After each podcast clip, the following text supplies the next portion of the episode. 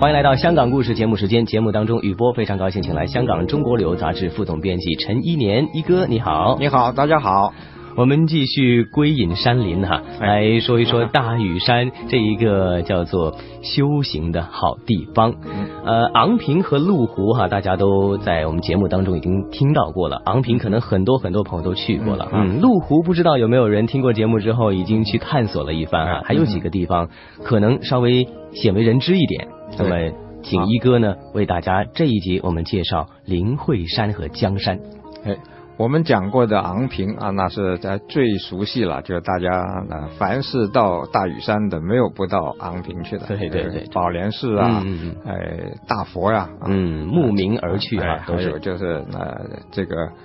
呃，心经减林呐啊，嗯这些都是很有名了，就是对没有人不到啊。嗯。呃，另外呢，麓湖呢，因为呃这一带比较密集啊，嗯跟这个呃呃出家人的一些呃净史啊、安堂啊、精舍呀、嗯呃比较多。虽然它也不是很公开，不是说呃呃像啊、宝莲寺那么向大众啊开放的这么厉害啊，嗯嗯呃但是呢，因为那里多，就数量多，嗯所以、呃还是呃知道的人也相对多。嗯呃，而后来我们要讲的啊，嗯像江山呐、地堂仔呀、灵会山呐、嗯相对来说人就少啊嗯，少一些，他们也比较比较偏远啊，嗯偏远有很多的行山者啊，就是到大屿山去啊、行行山啊，嗯因为那里有呃几个郊野公园啊，嗯特别是大屿山南郊野公园啊，就是、哦啊这一带呢。就是我说的啊，嗯这三这这三四个隐蔽的呃、嗯这个禅林啊所在的地方啊，嗯，哎，很多都是呃行山客到这里啊经过、啊，听过嗯啊，甚至在这里吃吃斋啊，嗯嗯嗯呃，这是呃，差不多多数人去都是一种旅游的项目啊，啊但是呃，真正就是留意到佛教啊、嗯这方面呢，还也不是很多啊。嗯嗯，所以要呃一个在节目当中为我们介绍一下了哈。那么这个地方原来有一个名叫灵会山的地方，那很多人也知道它的俗称叫做万丈布。哎，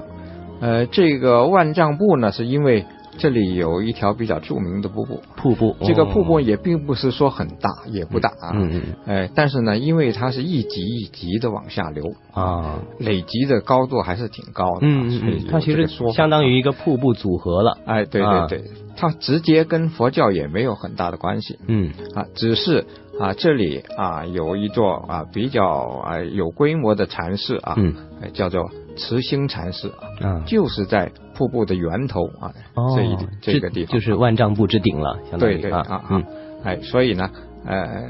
经常人就混淆了是灵会山呐、还是万丈瀑啊哎，呃，不过呢，说灵会山，嗯呃，这个说法呢，还是呃，我觉得还是很很准确的嗯啊，因为呃，大屿山呢，就是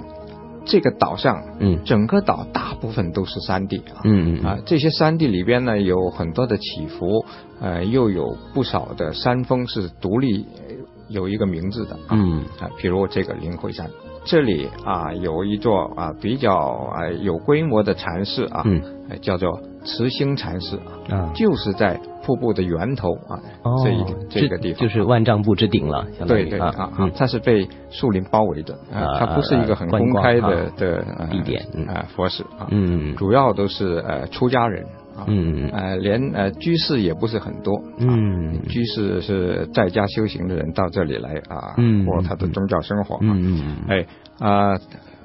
主要还是真的出家人啊。嗯啊而这里的呃的风俗呢，也嗯很守啊出家的人的戒啊，一个嗯戒律是很比较比较严的。嗯，啊比如说啊啊，就是过午不食啊，过午不食，啊，这个是在传统的佛教中啊，嗯啊就是要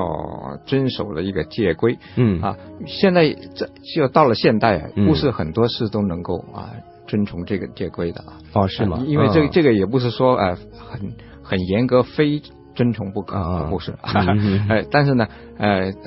在这个地方就是这么遵从的，就是过午午不不食，不食就是说呃早晨啊天不亮就起床啊，嗯嗯嗯呃，一般在四点来钟就起来了， 4点来钟还要做早课啊，起身，哎、嗯哎然后呢，哎，但是早餐总得食用啊，哎啊，早餐应吃该很重要的一餐啊吧对？无论啊是我这个们要普要通人管还是一就是僧人来说，一一啊整个哎要管一整天呢、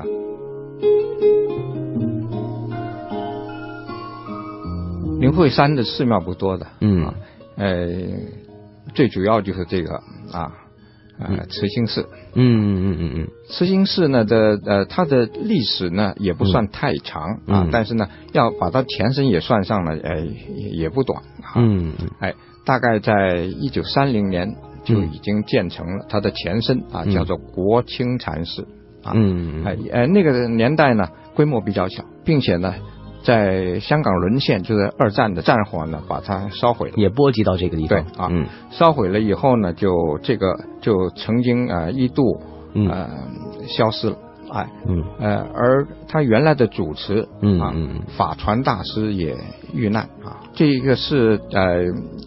成为呃香港历史上一件就是挺让人痛心的事。嗯哎嗯啊，呃，不过呢，后后来到了一九五一年，嗯五一年呢，有一位法师啊，嗯叫做杜伦法师，他原来是在香港的筲箕湾兴嗯建这个、呃有一个佛堂啊，哦是叫做西乐园啊，嗯嗯西乐园佛堂嗯啊。五一年他建这个佛堂的时候呢，就想啊，因为当时建这个佛堂呃呃面积不大，嗯哎嗯呃，为了呃使到能够有一个更能够容纳更多嗯生众的道场呢，他当时就想啊，我要找个地方啊，要更大的地方，嗯啊，去建一个佛堂啊，一个道场。嗯后来呢，呃，到了一九五三年啊。嗯杜伦法师呢，就找到这个地方，就嗯嗯是国清禅寺的这一片废墟。嗯啊，这个废墟呢，当然拥有人不是他，他就嗯必须又找到、呃有关的继承人啊。嗯哎，经得他们的同意呢，就在这里重建一座佛寺、啊啊。这个佛寺后来就叫做啊慈心禅寺。哦，这个名字这样得来了，嗯哎，对，呃，而且呢，就呃也扩大了呃面积，因为在大屿山是有很多的土地，呃，也很大的空间啊。嗯虽然是山地，山地是不容易扩，也得嗯嗯扩大的，嗯但是到底啊，也还是啊，比较比在城里要方便。啊嗯嗯嗯呃，杜伦法师他人家特别注意到啊，他收了不少的外国人做徒弟。呃，最初呢是在一九七三年，啊嗯他收嗯了三个美国的弟子嗯哦哎，嗯呃，然后还不断的又又有一些新的弟子啊，嗯哎，他他在这儿呢做了一个工作，就是嗯把《法华经》嗯进行音译啊。这其实他是个有心人，他不光是说呃自己修行，呃带着徒弟啊，嗯嗯哎，而且呢他对呃这个佛经的译嗯翻译啊做了些工作。嗯啊，呃，他的这些外国的徒弟呢，就帮上忙啊，直接从事这个这种工作。嗯嗯嗯哎嗯嗯，就把这一个佛教呢，就传向啊这个世界啊，他想做一点这样的一个贡献。那么哎慈心寺也成为这样做，香港叫做其实是第一座收纳外国僧侣的一个佛寺了哈。对，嗯啊嗯嗯呃，因为他的这种啊啊贡献啊，嗯所以他呃往生之后呢，嗯呃还是很受人尊敬的啊。嗯呃嗯，